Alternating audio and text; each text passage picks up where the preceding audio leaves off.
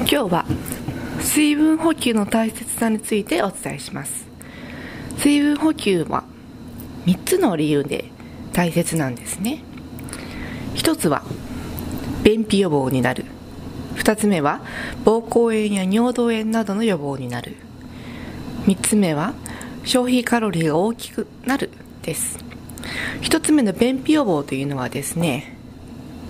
とっても良い効果です。から取った水分は便を作る大腸に届く量はですね10分の1と言われています。なので1リットル水を飲んでも大腸に届くのは 100ml ほどの水分ということになります。ですので口から入る水分の量が少なければ便秘になってしまいます。なかなか仕事柄水分補給を取るのが難しかったりお手洗いに行くのが難しいので水分を控えているなんていう方もいらっしゃいますがそうすると便秘になりがちとなります。便秘になりますと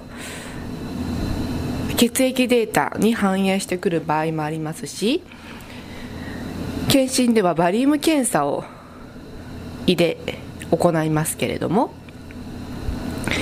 胃のバリウム検査は便秘の方にお勧めできない検査となります。ですので、まあ、検診の前後も大切ですし普段から水分補給をすることは意識してもらうといいと思います。2つ目の理由として膀胱炎や尿道炎の予防に水分補給は役立ちます。学校の先生なんかはなかなかトイレに行くことが難しいですよね。そういう方はですね尿鎮査という検査結果において尿が濁ってますよっていう結果が出ることが多いです。尿鎮査というのは詳しく尿を調べますという検査です。その結果で尿が濁っているということは尿が通るところに何かしら病気の初期状態が起きているということです。尿はですねきれいなものなんですね。尿が通ることによってその通り道をきれいにしている役目を果たしています。ですのであまり通る尿が少ないと炎症が起きてしまうんですね。そうすると、まあ、だんだんひどくなると膀胱炎や尿道炎のような病名がつくような状態になります。ですのでなるべくこまめに水分を取る。そしてトイレにこまめに行くということが大切です。3つ目に消費カロリーが多くなるということが利点の一つです。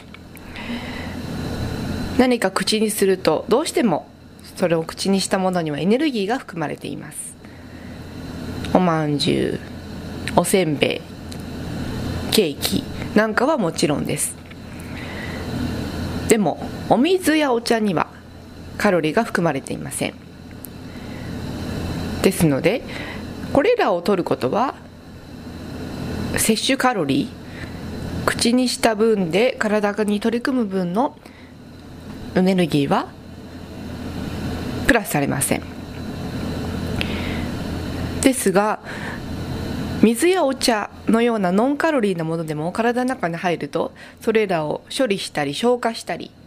する力が働きます。そうすると体はですねエネルギーを燃やそう体を動かそうという力が働きます。ですので水やお茶をこまめに飲んで積極的に飲んで体を動かすという力を発動させることで消費カロリーを増やすことができます。以上の3つの理由からも水分はこまめに摂ることが望ましいです、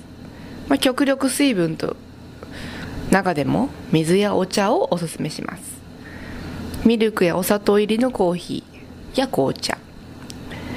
牛乳ジューススポーツ飲料なんかは糖分が多く含まれていますので飲み物をそういうものの飲み物を取りすぎると糖尿病に近づいてしまいます。ですので水やお茶がおすすめです。水やお茶はですね毎食食事のたんび1日3度では足りないですね、まあ、飲めても 200ml 程度しか1回あたり飲めないと思いますので食事と食事の間に1回や2回は水分を口にするように心がけましょう。またね